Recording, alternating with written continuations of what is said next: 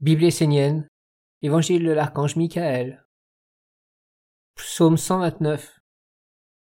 Ne pesez pas sur le monde, allégez votre vie. Généralement, les hommes pensent que le monde divin est constitué de toutes les vertus, qu'il est généreux, bon et aime les hommes.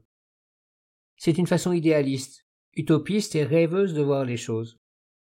Si le monde divin est vivant des vertus, il est surtout constitué et structuré par des lois éternelles et immuables. Le monde divin n'est pas au service des hommes. Il n'est pas spécialement orienté vers l'homme. Et ce n'est pas pour le bien de l'homme qu'il porte toutes ses vertus. Les vertus et les lois existent par elles-mêmes, en dehors de l'homme. Si l'homme est en accord avec les vertus et les lois, il entre dans la grande harmonie. S'il est en désaccord avec elles, c'est lui qui se coupe de l'ordre universel et se place en dehors de l'alliance de lumière. L'homme est une créature bien pesante pour plusieurs mondes. Il est pesant pour le monde de la mer, pour le monde divin, et même pour lui-même et son propre monde. L'homme n'est pas léger parce qu'il s'approche toujours des autres pour leur transmettre le poids de son existence, de ses questionnements, de ses faiblesses. Il finit par alourdir la vie de tous les mondes. Lorsqu'il se tourne vers le monde divin, il supplie pour recevoir la force, la bénédiction, l'encouragement, la clarté, la pureté. Il ne cesse de demander, mais il ne met pas en application dans sa vie ni ce qu'il reçoit, ni ce qu'il promet. Il prononce des paroles vides d'âme, qui ne nourrissent pas ses sentiments, sa volonté, et qui ne sont pas suivies par des actes. Une telle attitude engendre une disharmonie, qui pèse sur les épaules de l'homme et sur ceux qui l'entourent.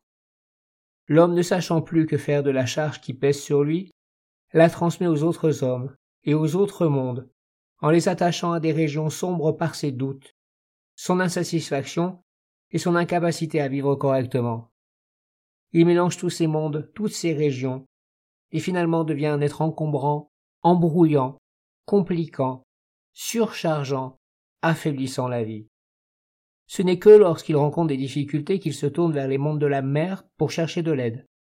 Là, sans aucun respect, étant habité et animé par l'intelligence et la force sombre qui dirige sa vie, il impose ses visions et écrase les peuples, conduit les règnes en esclavage et en enfer, avec violence et acharnement. Vous, les hommes, si vous devez comprendre quelque chose d'essentiel, c'est la légèreté. Soyez légers et cultivez la légèreté pour vous-même mais aussi pour tous les règnes qui vivent avec vous. Apprenez à ne plus peser le poids de votre bêtise sur vous-même et sur les autres. Structurez-vous et étudiez-vous jusqu'à vous connaître vous-même et réellement savoir qui vous êtes, non pas à travers un savoir préfabriqué et illusoire, mais dans la réalité de la vie. Ouvrez les yeux sur vous-même et sur votre entourage en ayant la volonté de devenir léger. Es-tu lourd ou léger pour toi et les mondes autour de toi? Qu'offres-tu aux êtres qui s'approchent de toi? Qui es-tu et qu'offres-tu lorsque tu t'approches du monde divin, du monde de la mer et du monde de l'homme? Aujourd'hui l'homme est un poids pour tous les règnes. Telle est la vérité. Il est lourd parce qu'il est compliqué, ne connaît pas les lois, est mal élevé, instable, insatisfait, pense et discourt tout le temps, mais finalement ne réalise pas grand-chose.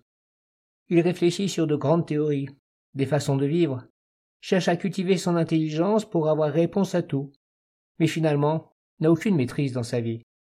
Il est prisonnier d'un système mécanique intérieur et extérieur qui sans cesse l'alourdit, lui met un poids, une charge qu'il doit porter, quitte à être écrasé. Entrez sur le chemin de la connaissance de soi.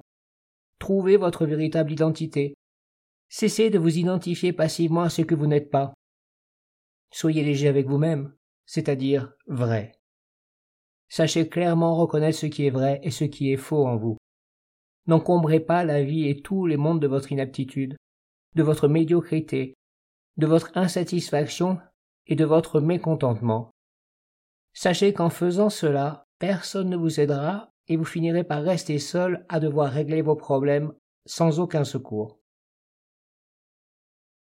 Il est clair, Père, que nous ne sommes pas stables et que sans cesse nous cherchons ce qui peut nous équilibrer et nous apporter la plénitude. Comment devons-nous faire pour vivre décemment sans être un boulet et un poids pour le monde divin, les règnes de la mer et l'humanité? La première clé est de vous étudier vous-même, à la lumière de la sagesse et de la tradition essénienne. Vous devez non seulement entrer dans la connaissance de votre être essentiel, mais en plus vous stabiliser et vous calmer dans votre vie.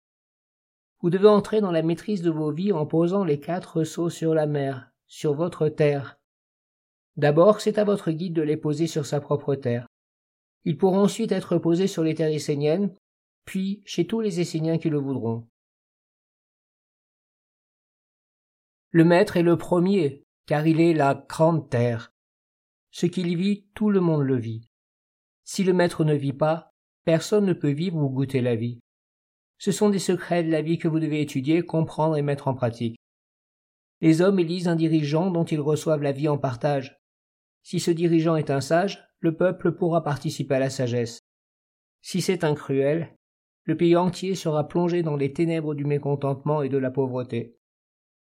Si votre dirigeant n'est pas dans la maîtrise, vous ne la recevrez pas vous-même et ne pourrez pas diriger votre vie.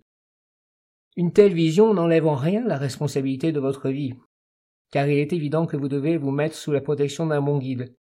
Mais vous devez aussi lui donner toutes les conditions pour qu'il puisse accomplir ce qu'un monde supérieur attend de lui. La plus haute maîtrise, ce sont les quatre sceaux de la nation essénienne posés sur la mer et activés, habités par les mondes supérieurs. Si vous ne maîtrisez pas votre destinée, où irez-vous trouver des réponses et qu'offrirez-vous aux autres? Si vous portez le chaos à l'intérieur de vous, il faut avant tout que vous fassiez le ménage et remettiez de l'ordre, de façon à y voir plus clair et à utiliser d'une façon juste toutes les forces et capacités que vous portez en vous. Ce n'est pas aux autres de nettoyer votre maison, c'est à vous-même de le faire en utilisant l'outil que vous êtes. Mettez-vous en mouvement, agissez pour accomplir une œuvre grande et vraie. Tout ce que vous avez entassé dans votre maison depuis des millions d'années est relié à des mondes et des intelligences vivant par eux-mêmes, qui ont une histoire et ne font qu'encombrer votre vie en la reliant à des régions souterraines et mortelles. Tout ce bric-à-brac ne vous appartient pas. Ce sont des illusions et des fausses identifications, des entités que vous ou vos ancêtres avez appelées par inconscience et par passivité et qui maintenant se sont installés chez vous, vivant à travers vous à vos dépens. Personne d'autre que vous-même ne pourra remédier à une telle situation. En décidant énergiquement de faire le ménage et de vous débarrasser de tout ce qui, non seulement n'est pas utile, mais nuisible et alourdit votre vie et celle de tous les mondes sacrés. Alors faites du rangement, afin d'être propre et léger dans votre propre vie et pour celle des autres sachant qui vous êtes au-delà des illusions et étant reconnu pour ce que vous êtes, vous pourrez partager avec les autres ce que vous portez en vous de toute éternité. Vous pourrez entrer dans une communion harmonieuse avec tout le monde, qui seront heureux de vous reconnaître pour ce que vous êtes, pour ce que vous incarnez dans la vie. Dans toutes les situations, n'allez pas alourdir la vie des autres, car sinon, un jour, vous vous retrouverez isolé et abandonné.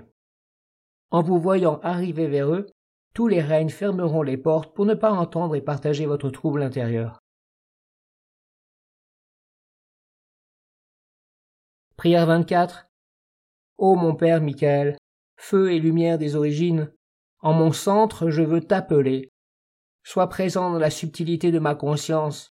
Je veux être léger devant toi et devant les mondes sacrés. Que s'éveille en moi le souvenir du temps où ton oracle du soleil et de la flamme des temples faisait retentir la parole des dieux et l'harmonie des mondes. Je veux de nouveau entendre ton oracle parler à mon âme, et allumer en moi la lumière qui éclaire, réchauffe et éveille les forces et les élans les plus purs.